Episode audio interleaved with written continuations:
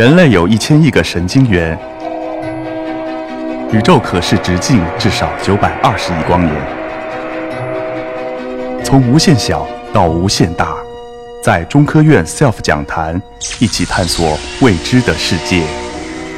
本节目由中科院 SELF 讲坛出品，喜马拉雅独家播出。弄弄好了以后呢，台子也搭好了，那关键我要唱戏，唱戏是什么？我要能做出真正的模型，我要真正给我们药物研发出考卷。那我这里就举一个例子，我们做期间就做了这样一个模型，就把一个呃孤独症相关基因转到猴子里边，那么就发现有部分猴子就出现了一种呃一个方向这样转来转去的这种，我们知道孤独症的小孩有刻板行为，一个是有刻板行为，第二个他是有社交障碍。那我们看。当你把两个猴子放在一起，其实正常的猴子它会很开心的，两个要要聊聊天，要不要一起玩，做个游戏什么的。但是我们这个这个转基因猴，你放在一起的时候，它两个是互相不理，而且躲多数互相躲到角落里。那么这个工作其实我们一一年就做出来了，然后后来经过一系列的行为学表现分析，最关键后来我们还把它提早得达得到得到了它的 F 一代。那么最后呃这个《自然》杂志接受了我们的文章，然后这工作也获得了呃。二零一六年，这个中国的十大科学进展的奖。那么我们还做了很多其他的动物模型，但是我们发现一个问题，发现了不是一个问题，发现了很多问题。就说我发现我们用前面的方法做的猴子基因型不一致，然后我们还不能做复杂操作。假设猴子是一张考卷，我不能在它身上出很复杂的题，比如说我同时去改变好几个基因，把改变三个或四个基因，这个做不到，因为在胚胎学效率低。还有猴子它遗传背景不一致。我们知道，在小鼠，大家如果有一点背景的话，小白鼠它是可以通过近交，连续二十代近交得到近交系。那我们知道，近交以后，这个遗传背景是一致的。那小鼠的这个繁殖周期大概是半年，连续二十代呢，也就顶多十年时间，而且这个是在上个世纪初就做完了。但猴子的繁殖周期是吧，它的幸存时间这里写了，它传代时间五年。那么你要做二十代就一百年，我相信这是没人能做得成的。所以这些问题解决不了，就说我虽然能出考卷。但是我这个考卷可能出的就不能够把真正的想要的东西考出来，就这个考卷出的很简单，那也就不能做成模型。那么有没有办法能做模型呢？这就回到刚才主持人介绍，就说我们要做克隆。那克隆我跟大家一起克克隆的过程就是我可以从上边这个图红色的，我从猴 A 取出的体细胞，然后我再从猴 B 这个蓝色的取出卵母细胞，然后把它卵母细胞的核去掉，核是遗传物质，把它遗传物质拿掉，把这个体细胞跟卵母细胞放到一起。然后把它激活，它变成个胚胎，最后移到这个橙色的猴膝，那么最后生出一只猴子的话，它就是猴 A 的克隆。那么这个九七年我们知道哺乳动物的第一个哺乳动物报道就克隆羊多利出来了。那为什么说要做克隆可以解决上述问题呢？因为我可以在体细胞上做去遗传操作。因为细胞可以在体外无限增殖，我可以拿到十的六次方、十的七次方，很多很多细胞在体。那我在体细胞做操作，那么就像图中这个，大家看得清不？这个细胞上，比如说我呃操作以后，我选了一个带个绿色的，那这个基因我改变了，而且这个时候我可以同时操作很多。然后我拿到这个细胞再去克隆的话，那我生出的猴子就什么？就带了这个基因，带了基因。那最关键，我刚才说了，猴子一个大问题就是它的传代时间五年以上。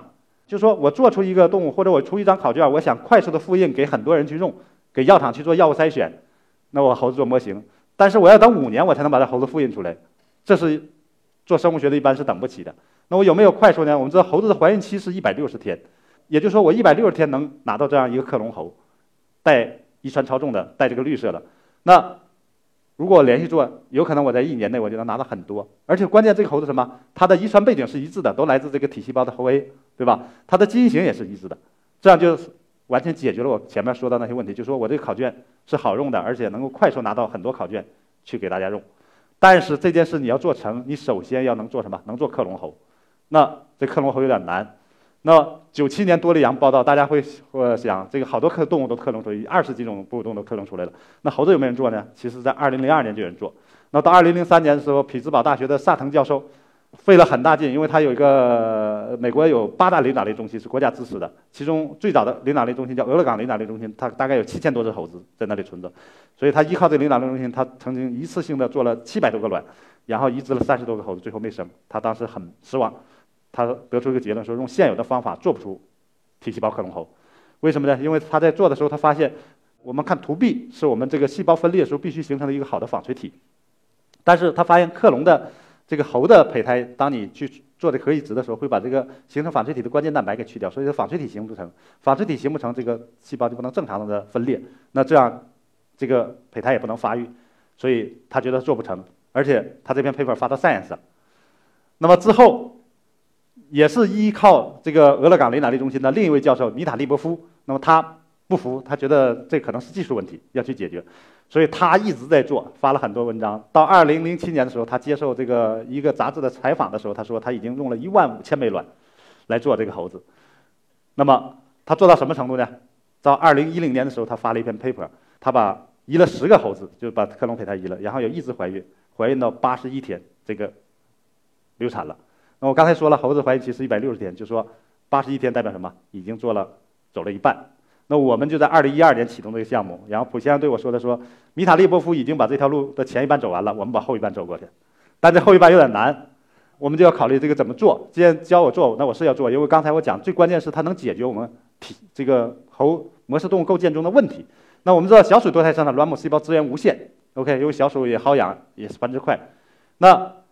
家畜呢，它是我们的食物，那它的卵巢就是什么？就是我们吃吃肉是副的副产品，那么也没人愿意吃卵巢，OK，没人他不会去当食物去吃，除了非洲林蛙那个叫叫雪蛤以外，有有个别人喜欢吃，我相信没人去吃动物的卵巢。但是猴子我们知道，它有月经单胎，它不能像小鼠那样繁殖快，它又不是我们的幼食品，所以它卵母细胞资源有限，所以我要做这件事必须什么？不能去赌。就把所有的资源赌上，为什么呢？米达利波夫用了一万五千枚卵都做不出来。那一万五千枚是什么概念呢？我们一二年启动的时候，我们大概我那时候有三百多只猴子可以操牌的。那把所有的猴子的所有周期都用上，我都拿不到一万五千枚卵，那一定是堵死的。所以我要一步去解决，解决什么？就是解决这些问题。那么，因为解决的是都是很就是很专业技术问题，我不说，我就说反正就是我们总共用了接近五年时间去解决。那么前边都是失败，失败，失败，失败。最大的失败是出现在二零零七年的八月。大家可能知道，二零零七年年底的时候，我们的克隆猴中中华华生了。但是实际上到二零七零七年八月的时候，我们得到了两只猴子，克隆猴，一只在一百四四十多天时生出来，活了三个小时，没有恢复肺呼吸，死掉了；另一只活了三十个小时，死掉了。那那个时候是我们失望达到极点，就说这种失败到极点。为什么呢？就像我们在买彩票。这彩票中奖号码是十个，我从第一个号码开始播，播到第九个签都对，然后到第十个签，他不是，那种就说那种失落。所以当时我就，因为我们当时这个团队只有我们三个，就是我的管家管细胞的和这个呃主要的第一作者刘真，太湖很大嘛，就带他到湖边去转一转，去散心。然后我就跟他说，怎么了？我们要每次都要从失败中走出来嘛，经常失败。我就说，我们已经有很大的进步了，因为我们已经把猴子到 full term 了，就是变成一个成型了，而不是一个像米塔利波夫只是一个流产的组织。我们已经变成一只猴子，我相信我们一定能做出来。那所以在这种努力下，最后我们终于做出来。但这里我还必须要介绍一下，就是我们的兽医团队。我们知道，我们跟猴子在进化上有共同的祖先。那我们的共同的祖先在什么？在大草原上，在非洲，因为是来自非洲，那有很多天敌，所以猴子在生产的时候，它都选在后半夜。因为这个它进化上有优势，如果它选择在白天生产，很可能被敌人发现，被它的捕食者发现就死了。所以我们这个克隆猴也这样，而且关键克隆猴它经常会难产，那么那怎么办呢？猴子它临产的时候它也不会告诉我们，它又在经常在后半夜生产，所以那没办法，我们就发挥人力，我们的兽医要监控，就是在猴子要临产之前的一个月，就一百三十天左右的时候，我们就把它放到红外摄像机下，派我们的兽医二十四小时去看，看什么？就看它有临产症，一旦有临产症状。就打电话给我们的主兽医，可以做助产或者做剖腹产的。那么，我要求我的兽医是电话不能断电，不能静音，OK，而且二十四小时开机。所以在任何时候，而且猴子很，它很提气，它经常是后半夜响。所以我们的兽医，因为不仅仅克隆猴，我们还有其他工作。有一天发了个状态，就说这个半夜的电话铃声像一声惊雷，他怀疑得自自己得了职业病，因为经常这样半夜爬起来。但是这样工作是值得的。二零一七年的十一月二十七号，我们第一只克隆猴中中就是在凌晨三点钟生出来的。这个照片就是中中和华华。十二月五号是第二只，也是剖腹产出来的，它也是在后半夜，这个半夜的十一点多。那这里有个视频，就是在五月底的时候，克隆猴中中华华已经半岁了，所以我们把它就是属于叫断奶，断奶然后去群群养，就跟两只普通的呃石蟹猴放到一起。那从毛色上我是知道两个毛色有点泛黄的是克隆猴，呃，但是。我要根据他的状态才能分析分出哪个是中中奶花花。大家看这视频，中中喜欢做一个动作，就是抱着他的小伙伴，而且他非常喜欢做这个动作，大家可以看到他，啊，所以这个是他的经典的标志性动作。你看他去抱他了，如果他不愿意，他马上就去抱他。OK，所以，那么很幸运，就是我们团队经过团队努力，终于把这个工作突破了。那突破了，我觉得这只是个新起点。我们希望用这个去做更好的模式动物。这是我刚才讲了。最后我要感谢，首先感谢蒲先生，在我在西双版纳做猴子做不下去的时候，结束的时候给我一次机会，并且这么长时间，呃，这九年一直支持我。也感谢我团队的，呃，核心，比如刘真，他在博士毕业的时候发了 Nature 文章，可以找到国外去找好的位置，也可以在国内找好的，没有，继续在我这里坚守。那么还有我的管家蔡义军，那么这么多年间，包括我刚才说的得了职业病的兽医，那么以及我的团队，那么也要感谢一下我的家人，因为这些年。跟猴子时间比跟他们多，谢谢大家。